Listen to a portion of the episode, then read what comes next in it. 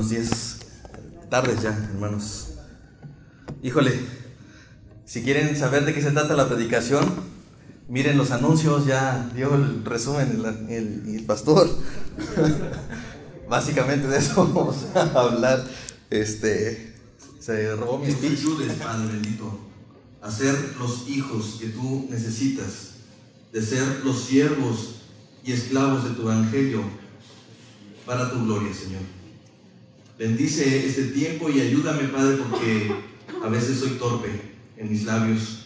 Y yo quiero, Señor, que tu iglesia sea edificada y que tu iglesia pueda recibir el mismo mensaje que tú enviaste en mi corazón. Y que, Señor, tú hagas la obra. Te doy gracias por todo esto, Señor, en el nombre de Jesús. Amén. Bueno, eh, básicamente lo que hemos tratado de hacer eh, a partir de que el pastor lo anunció es hacer algunos, estudiar algunos pasajes que tienen que ver con aquellos encuentros que se tuvieron con Dios, aquellos encuentros que fueron con Jesús.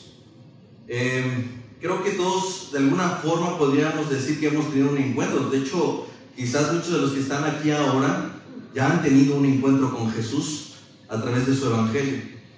Así que quizás en ese momento en el que tú te encontraste con Jesús, hayas estado un poco cansado, cansado del camino, como dijera eh, Jesús Adrián Romero, eh, te encontró quizás solo, te encontró quizás necesitado o inclusive peleando contra Él. Haz un, un poco de recuerdo si es que eso fue hace mucho tiempo y si esto fue apenas algunos días, creo que será muy fresco y muy, muy Ah, fácil este texto para ti porque vas a entender lo que Dios hizo. Entonces, quizás muchos de nosotros ya hace tiempo que tuvimos ese encuentro y mi idea ahora es que podamos recordar ese encuentro que tuvimos con Jesús. La Biblia también tiene muchos ejemplos, nos, da, nos habla de muchos tipos de personas que tuvieron un encuentro con Dios, que terminaron sirviéndole y teniendo una relación personal con Él. Pienso, por ejemplo, en la vida de Job en la vida de Enoch, en la vida de Samuel, en la de Elías, Eliseo, pero también pienso en aquellos, aquellas historias y aquellos encuentros extraordinarios como aquel momento en que Moisés se encuentra delante de Dios en la zarza ardiente, o en la visión de Isaías del templo, o, en la pelea que tuvo Jacob, que es lo que nos hablaba eh, Ricardo, o la visita de a Abraham, ¿no? Cuando Dios le va a decir que pronto tendría un hijo, ¿no? Sin embargo, no todos los encuentros fueron necesariamente así, ¿no? Uno de ellos fue de Caín.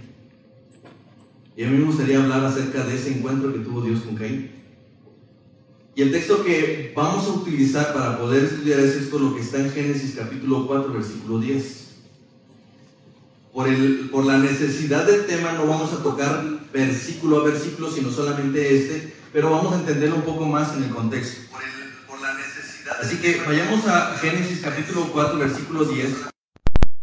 Encontramos, antes de la sentencia de, de Dios contra Caín, nos encontramos con unas palabras que son sumamente desgarradoras, hermano. Quizás muchos pasamos de alto este texto y nos vamos directamente cuando le dice, maldito eres también. Pero vayamos allá al versículo 10, en Génesis capítulo 4, y dice, y él le dijo, hablando Dios, ¿qué has hecho? La voz de la sangre de tu hermano clama a mí desde la tierra. ¿Qué has hecho? Miren, en el contexto, ustedes recuerdan este, este, este, este, perdón, esta historia. Y comienza acerca de, dos hermanos, Caín y Abel, que van y entregan sus ofrendas delante de Dios. Abel lleva eh, de lo más engordado de su ganado y Caín lleva de los mejores frutos de la tierra.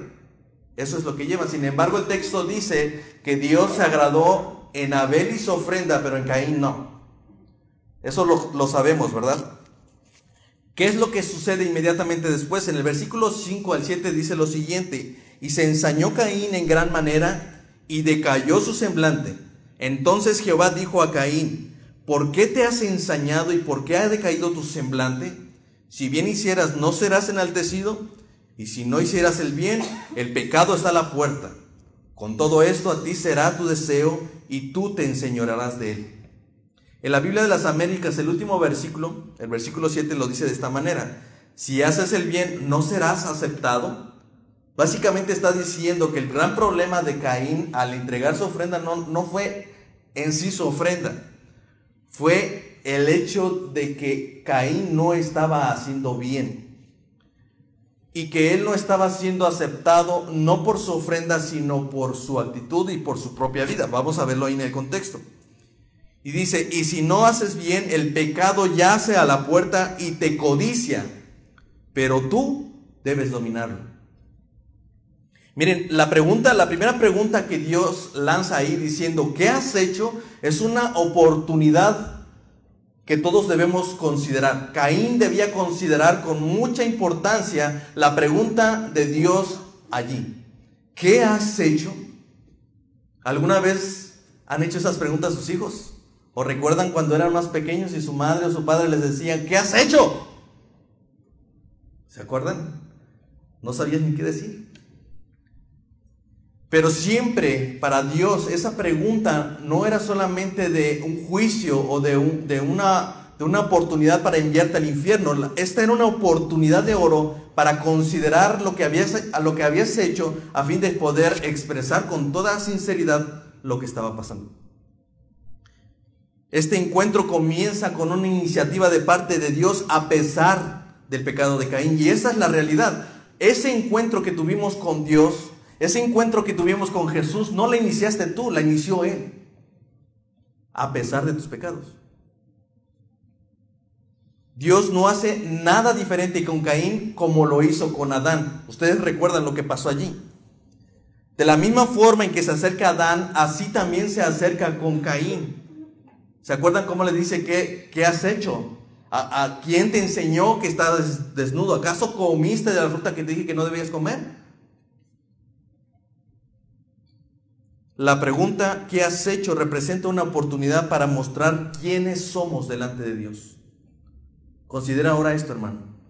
Cuando Dios pregunte a través de su evangelio, a través de su palabra, ¿qué has hecho? No pierdas la oportunidad de decir, me equivoqué. Sí, yo lo hice. Perdóname, Señor, porque no sabía, no entendía, no podía. Pero nunca digas lo que hizo Caín. La respuesta de Adán, aunque no fue perfecta, aunque no fue perfecta, fue al menos más transparente que la de Caín. Porque la respuesta de Caín fue irreverente. Él dice, ¿acaso yo soy guardaespaldas de mi hermano? Esa fue la respuesta de Caín. ¿Acaso yo soy el guardaespaldas de mi hermano? Miren, el, Dios nos da nuevas oportunidades cada mañana, se renuevan cada mañana. Pero solo los necios desprecian la gracia de Dios. Caín no fue el único, de hecho es el primero de muchos que desprecian el Evangelio, que desprecian la gracia y la misericordia de Dios. Pero ¿cuál era el problema? ¿Era su ofrenda? ¿Era la fruta? ¿Es que llevó la fruta más, de la fruta prohibida? ¿Fue, ¿Qué fue lo que llevó Caín que no le agradó a Dios? ¿O el problema fue su hermano que siempre quería quedar bien delante de Dios? ¿Era el que da bien? ¿Qué es lo que pasó? Yo creo que el problema de Caín era con Dios. A Caín no le agradó tener un encuentro con un Dios omnisciente. Miren, muchos de nosotros deseamos y queremos tener un encuentro con Dios. Es posible que tú estás deseando tener un encuentro con Dios, pero a tu manera. ¿Sí? Yo creo que el problema de Caín fue ese, que no solamente se tenía que encontrar con Dios, sino que se dio cuenta que ese Dios era omnisciente porque él sabía lo que había hecho. Se, molestó de encontrarse con un Dios que era testigo de sus pecados. Y a veces te digo, deseamos tener un encuentro con Jesús, pero un encuentro donde Él me comprenda, donde Él me provea, Él me sane, Él esté allí para ayudarme. Eso es lo que Él quiere. Muchos queremos ese tipo de encuentros con un Dios que me va a dar todo lo que yo quiero.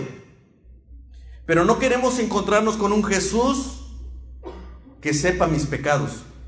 Yo no quiero encontrarme con un Jesús que sea testigo de mis ofensas. Arthur W. Pink dijo lo siguiente, los hombres despojarían de la deidad a la deidad de su omnisciencia si pudieran. Qué prueba tan evidente que los designios de la carne son enemistad contra Dios. Los malvados odian naturalmente esta perfección divina, tanto como están naturalmente obligados a reconocerla. Desean que no haya un testigo de sus pecados, ni un escudriñador de sus corazones, ni un juez de sus obras. La realidad es que no queremos ese Dios. No queremos un Dios que esté mirando nuestro corazón. No lo que estamos haciendo en lo oculto, sino también lo que estamos pensando en lo más profundo de nuestro corazón. Los judíos estaban contentos con esa ley porque esa ley la aplicaban de manera ah, práctica, de una manera técnica. Los judíos pensaban que no habían cometido adulterio hasta que los cachaban. Técnicamente no podían acusarlos de eso a menos que lo cacharan. Usaban la ley de manera técnica. Pero Jesús viene y les dice, oyeron que se les dijo que no matarán, pero yo les digo que cualquiera que llame fato a su hermano es culpable de homicidio. ¿Se dan cuenta? Dios es un juez que escudriña nuestros corazones hasta lo más profundo de nuestro ser. Así es nuestra naturaleza caída. Vivimos como si Dios no supiera nada. No es que no supiera, vivimos como si Él no supiera nada. Creemos que lo que hicimos lo hicimos mientras Dios miraba hacia otra parte. Andamos como si Él no supiera o no estuviera al tanto de mi vida o de mi doble vida, de las deudas que he estado ocultando, de lo que veo en internet o lo que estoy haciendo a solas. Creo que a veces nos acostumbramos, vivimos, tenemos ese síndrome de, del, gran hermano, ¿no? Entramos a, a, esa casa, sabíamos al principio que había cámaras, nos cuidábamos de repente, pero hubo un momento donde ya no me interesó. Vivimos como si no estuvieran viendo nada de mí. Así pensó Caín, que él no estaba, que Dios no lo estaba viendo, que Dios no sabía nada de él. Y cuando le dice, ¿qué has hecho? Él perdió la oportunidad de, de encontrarse delante de la gracia de Dios. Lo peor, hermanos, es que cuando estamos conscientes de que Dios lo sabe todo, así como cuando, cuando Caín se encontró con ese Dios omnisciente y se dio cuenta que él sabía todo, lo primero que hacemos es rechazar a Dios, lo primero que hacemos es pelear contra Dios y, y hacemos todo lo que hace Caín. ¿no?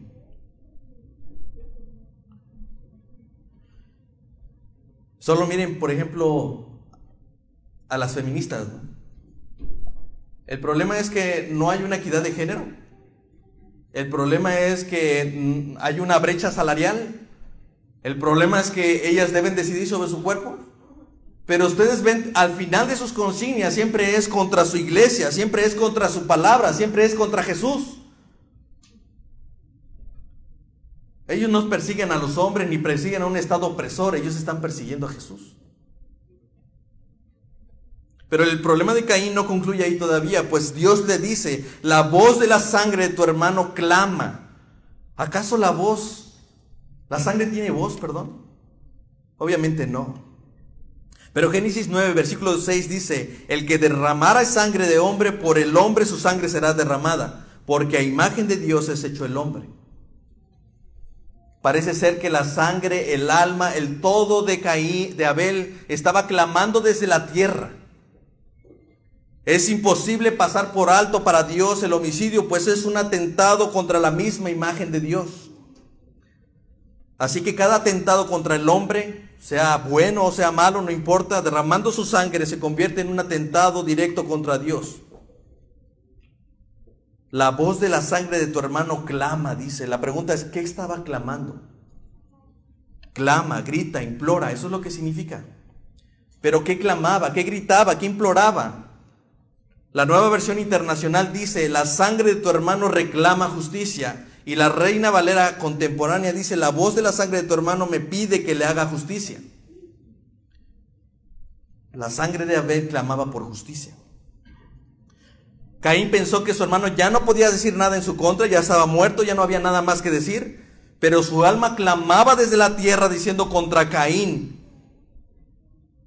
Ahora no, solo era testigo, no solamente Dios era testigo de sus pecados, también Abel lo estaba acusando ante ese Dios santo. Abel se convirtió ahora en su fiscal. Eso es lo que sucedió. Él pensó que Abel ya, como decía, como dice el dicho, muerto el... Todo eso. Eso, muerto el perro, se acabó la rabia. Pero lo que está diciendo hasta, hasta este momento es que el alma de Abel, la sangre de Abel todavía clamaba de la tierra pidiendo justicia. Pidiendo justicia. Y miren, en este momento es importante que nosotros hagamos una pausa y podamos hacer una identificación acá.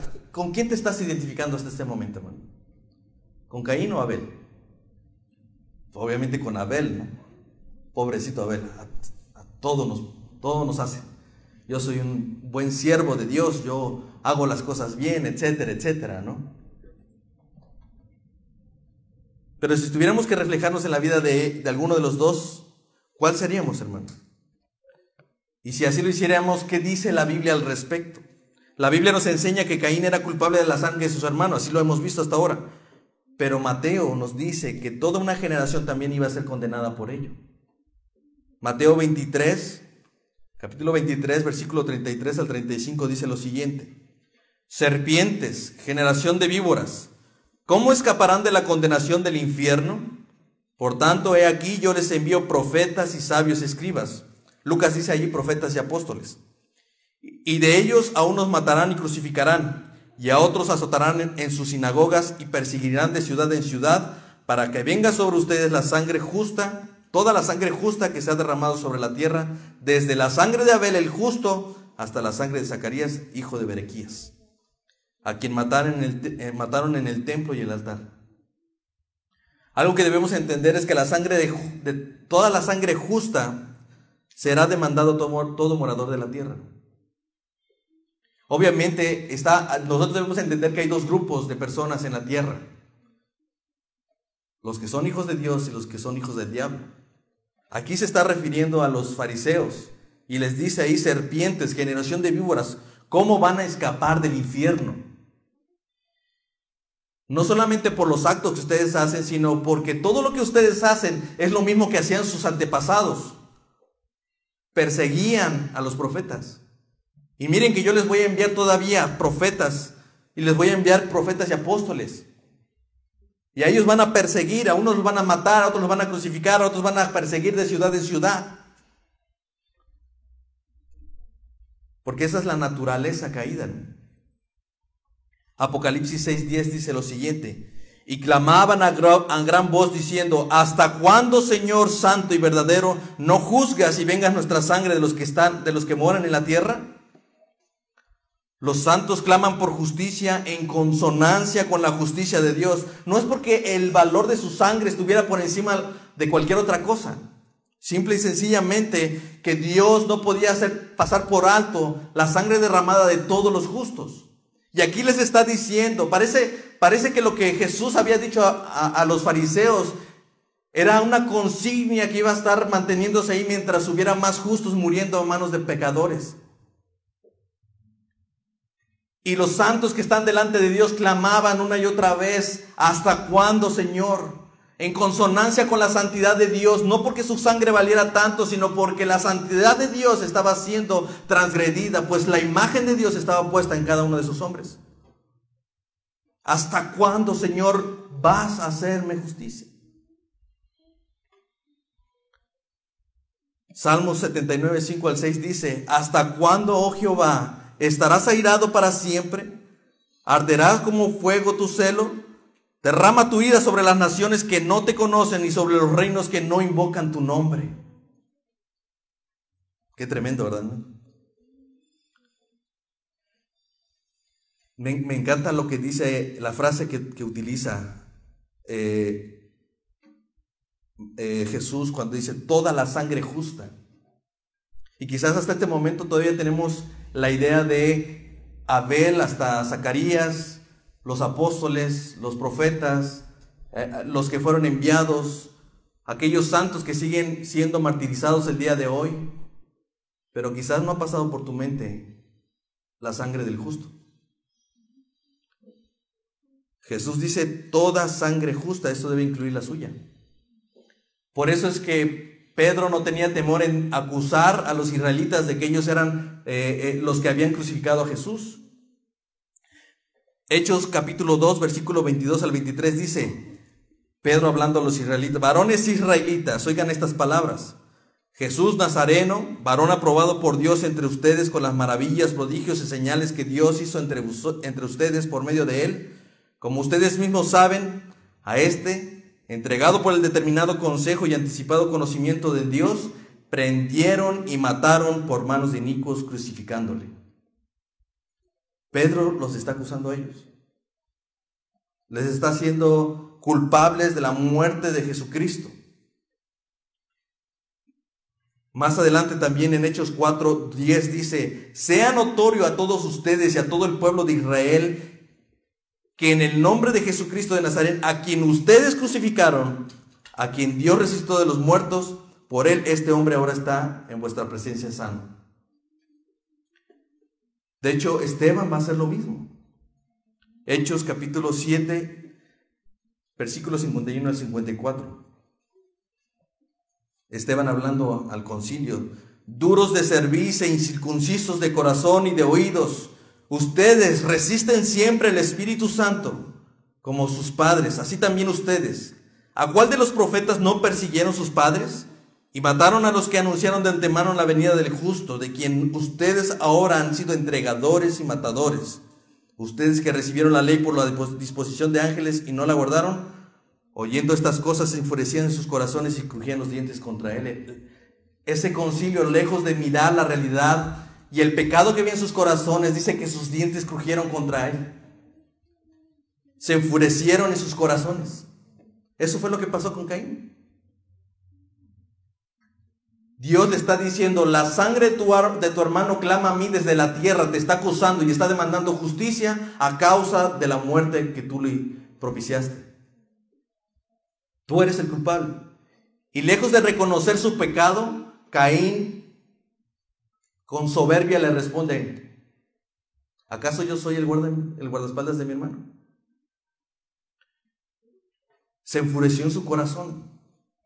Seguramente los dientes de Caín crujían en contra de Dios. Así que de cierta forma, hermanos, si tú no eres hijo de Dios, quizás tú estás cargando con una culpa, porque tú también eres culpable de su sangre. Si Caín hubiera tenido la oportunidad de matar a Dios, que yo creo que esa era la, intención de Caín, si Caín hubiera tenido la oportunidad de matar a Dios, cosa que no era posible, lo hubiera hecho. ¿Cómo lo sé? Porque de cierta forma lo intentó hacer cuando mató a su hermano. Por ahí he escuchado varias veces cuando dicen, si Jesús volviera otra vez, como lo hizo hace dos mil años, en forma de hombre, lo volveríamos a matar. Lo volveríamos a sacrificar, no sé si en una, en una crucifixión, no lo sé, o, o en otra cosa, pero seguramente lo haríamos, hermano. Lo cierto es que Dios se hizo hombre y lo matamos. Esa es la realidad. Para Caín esto no fue posible. Por eso es que mató a su hermano. Pero, pero aquella generación hace más de dos mil años no le fue imposible. Cuando vio que el Hijo de Dios se encarnó, cuando lo vieron como hombre allí, lo mataron. Esteban los llama entregadores y matadores. Ese niño envuelto en pañales, rodeado de animalitos y pastores, se despojó de sí mismo para tomar forma de siervo. Y estando en condición de hombre, se humilló a sí mismo, haciéndose obediente hasta la muerte y muerte de cruz, así lo dice Filipenses. A eso vino.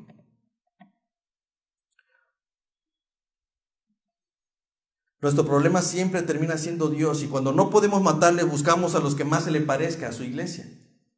Eso es lo que está pasando. Si los hombres malvados tuvieran la oportunidad de matar a Dios, lo harían, pero como no pueden, toman a lo que más se le parezca y esa es su iglesia. Por eso, por eso es que están siendo perseguidos. Y no les extraña, hermanos, que cuando venga esos tiempos, muchos de nosotros salgamos corriendo o muchos de nosotros terminemos padeciendo. Ahí está el ejemplo de Saulo, un hombre que perseguía y asolaba, asolaba la iglesia. Sin embargo, Jesús sabía a quién estaba persiguiendo, de quien a quien estaba persiguiendo era él. Pablo tenía lo mismo en su corazón. Él, él, él, él dio la recomendación de matar a Esteban. Él permitía que él persiguieran a las familias completas de cristianos. Pero Jesús sabía que él no estaba persiguiendo a los hombres, estaba persiguiendo a Dios. Por eso le dice en Hechos 9, 4 al 5. Y cayendo a tierra oyó una voz que le decía, le decía, Saulo, Saulo, ¿por qué me persigues? Él le dijo, ¿quién eres, Señor? Y él le dijo, yo soy Jesús a quien tú persigues. Esa es la verdad. Nuestro problema es que tenemos tanta ira contra Dios que si pudiéramos perseguirlo a Él lo haríamos. ¿Por qué me persigues? Le dice a Saulo. Lo bueno es que Pablo, Pablo tuvo una experiencia con Dios, se encontró con Dios y la respuesta de Pablo fue en arrepentimiento. Hasta aquí, hermanos, parece ser un terrible escenario. Y es que me gustaría, hermanos, que nosotros pudiéramos considerar nuestras vidas delante de Él. Muchos de nosotros quizás no hemos conocido la palabra o hemos creído que la hemos conocido. Quizás nosotros lo hemos conocido, tuvimos un encuentro con Jesús, pero hace mucho tiempo que no quiero verme con ese Dios santo, con ese Dios omnisciente que sabe y que es testigo de mis pecados. Prefiero ese Jesús que me llame y me dé de su gracia. Sé que hasta este momento, hermanos, esto parece ser un mal escenario, sin embargo, eso es lo hermoso del Evangelio. Que en un escenario así siempre hay luz, siempre hay una buena noticia. Dice Hebreos 12:24, a Jesús, el mediador del nuevo pacto, y a la sangre rociada que habla mejor que la de Abel Piensen hermanos, la sangre de Abel clama por justicia, grita por venganza y pide que alguien pague. Eso es lo que está haciendo la sangre de Abel contra Caín. Y de cierta medida la sangre de todos los justos están clamando a Dios constantemente diciendo, ¿hasta cuándo me has de hacer justicia? Y no has de vengar la sangre de los justos sobre los moradores de toda la tierra. Así es la sangre de Abel que clama por justicia. ¿Cuándo? ¿Hasta cuándo, Señor, vas a hacer justicia? ¿Cuándo, Señor, vas a gritar allí clamando por venganza y pidiendo que alguien pague? Eso es lo que está clamando la sangre de Abel. Pero dice Hebreos 12:24 que la sangre de Cristo clama por justificación, por redención y por perdón de pecados. Jesús puede ser nuestro abogado. La sangre de, Cristo clama a nuestro favor. Su sangre dice, ¿acaso no se ha hecho justicia en mi sangre? ¿Acaso la ofensa contra la bondad de Dios no fue ya pagada por mí? ¿Acaso Dios no quedó complacido con mi sacrificio? En Cristo, hermano, la sangre de, de, Jesús habla mejor que la de Abel, pues la de Cristo satisface el castigo que merecía el pecador. Su sangre clama a nuestro favor tenemos el beneficio de que la sangre de Cristo no nos está juzgando, la sangre de Cristo no nos está persiguiendo, la sangre de Cristo no está clamando para que ustedes paguen por sus propios pecados. Él dice, mi sangre es suficiente, mi sangre clama a tu favor. ¿Por qué no me buscas? ¿Por qué no me, clamas a mí? Porque tú sabes que yo estoy en medio de ti, de Dios. Mi sangre es la única que satisface la ira de Dios. Cristo, es mediador de un mejor pacto con su sangre. Cristo nos da acceso al Padre por su sangre. Y en Cristo podemos clamar no porque nuestras oraciones sean buenas y elocuentes o bíblicas, sino porque lo hacemos en su nombre. El Padre escucha, escucha nuestras oraciones porque lo hacemos en su nombre. No porque mi oración como creyente tenga poder en mí, sino en Cristo.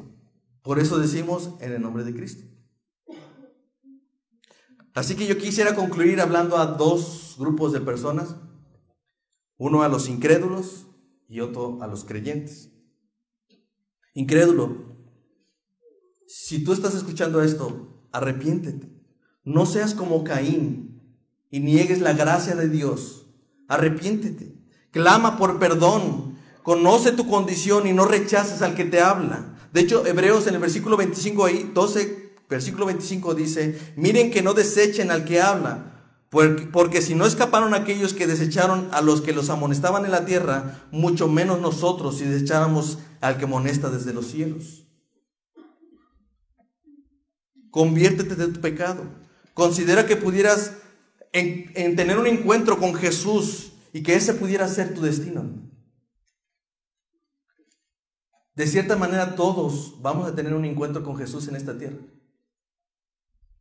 Quizás unos como Pablo vamos a arrepentirnos, pero quizás otros como Caín rechazaremos la gracia de Dios. Miren que no desecha el que habla, no yo, sino Dios que les habla a sus corazones. Arrepiéntanse, tengan un encuentro con Jesús, un encuentro con su destino. Reconozcan que Jesús es el único que puede salvarles. De lo contrario, su sangre reclamará justicia por tu pecado. Si tú le rechazas, hermano, Él se va a volver tu fiscal. Ya no será tu abogado, sino tu fiscal. Juan capítulo 3, 18 al 21 dice, en el, el que en Él cree no es condenado, pero el que no cree ya ha sido condenado porque no ha creído en el nombre del unigénito Hijo de Dios. Y esta es la condenación, que la luz vino al mundo y que los hombres amaron más las tinieblas que la luz porque sus obras eran malas. Porque todo aquel que hace lo malo aborrece la luz y no viene a la luz para que sus obras no sean reprendidas. Mas el que practica la verdad viene a la luz para que sea manifiesto que sus obras son hechas en Dios. No menosprecies la oportunidad que te da el Padre para que procedas en arrepentimiento. Necesitas reconocer tu condición que necesitas la sangre de Cristo, que necesitas el sacrificio de Cristo, que necesitas, necesitas que Él sea tu abogado, que Él sea, que Él esté a tu favor. Si no lo haces, Él será tu fiscal y terminará condenándote, como dice Juan. Pero a los creyentes quiero hablarles, hermanos, para, para que ustedes consideren que la sangre de Jesús está clamando a nuestro favor. Así que clama en oración, clama todos los días. Pide no porque tú tengas algo bueno que dar o porque, o porque tú ya eres creyente o porque vas a la IBEG. No, clama porque la, porque la sangre de Cristo está clamando a tu favor. Tienes un abogado para con el Padre. Si hubieras pecado, no importa. Arrepiéntete y busca la gracia de Dios. Porque tienes un abogado cuya sangre clama a favor tuya. Gálatas 4:6 dice, y por cuanto son hijos, Dios envía a vuestros corazones el Espíritu de su Hijo, el cual clama, Abba Padre. Si tú eres hijo, clama a Dios, clama al Padre. Si tienes el Espíritu, di, papito, escúchame. ¿Acaso Dios no hará justicia a sus escogidos que claman a Él día y noche, dice Lucas 18:7. ¿Se tardará en responderles? No lo hará, hermanos. Ten por seguro que Dios no rechaza tu oración. Corre al trono de gracia y clama por tus ofensas, por tus pecados, clama por tu familia, clama por tus hijos. Porque su sangre clama a tu favor. Y recuerda, hermanos, tu primer encuentro con Jesús. No te olvides de ese encuentro que tuviste con Él. No olvides eh, que ese Dios con el que te encontraste es un Dios justo, un Dios verdadero, un Dios santo, que se hizo hombre. No olvides que esta Navidad, hermanos, como decía el pastor, nuestro mejor, mejor regalo fue Cristo. Porque un niño nos es nacido, hijo nos es dado, y el principado sobre su hombro, y será llamado su nombre, admirable, consejero, Dios fuerte, Padre eterno, príncipe de paz. Dios nos regaló a su hijo, no, no solamente a ese bebé envuelto en pañales,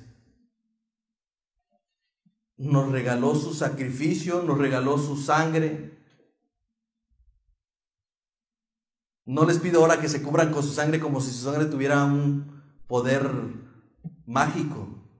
Es el sacrificio, toda la, toda la vida de Cristo, todo, todo el sacrificio de Cristo desde que Él fue eh, eh, vendido por 30 piezas de plata hasta que Él resucitó. Toda la obra completa de Jesucristo está haciendo algo en tu favor. Así que no desperdicies tu vida, hermano, no desperdicies tu tiempo y considera que la sangre de Cristo clama a tu favor. Mientras que la, sangre de Abel clama en contra de ti como si fuera tu fiscal, la sangre de Cristo está clamando en tu favor. Vamos a orar. Gracias, Padre, por esta tarde. Yo te ruego, Señor, que no nos hagas olvidar el encuentro que tuvimos hace mucho tiempo contigo, Señor. Y que si hoy, Padre, tú tuviste misericordia de nosotros, pudiéramos reconocer que este fue el primer día que nos encontramos contigo. Ayúdanos perdonando nuestros pecados, Señor, porque sabemos que los pecados que tenemos y se han acumulado son tantos. No hay por dónde comenzar, Señor. Tú nos conoces, tú lo sabes. Tú sabes perfectamente qué hay en nuestros corazones, Señor. A ti no te podemos mentir, contra ti no podemos luchar, Señor. Pero seguramente lo hemos hecho una y otra vez. Seguimos peleando contra ti, seguimos persiguiéndote como si tú nos debieras algo.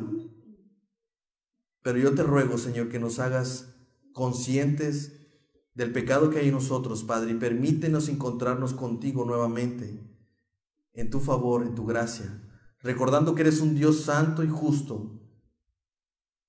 Ayúdanos, Padre, a no ser como Caín, a ser negligente y rechazar tu gracia. Te ruego, Señor, que tú nos des de tu favor y de tu misericordia, pero que nos hagas mirar lo malo que hemos sido, Señor, a fin de poder recibir tu evangelio. Ayúdanos, Padre, te lo pido. En el nombre de Jesús. Amén. Gracias, hermanos.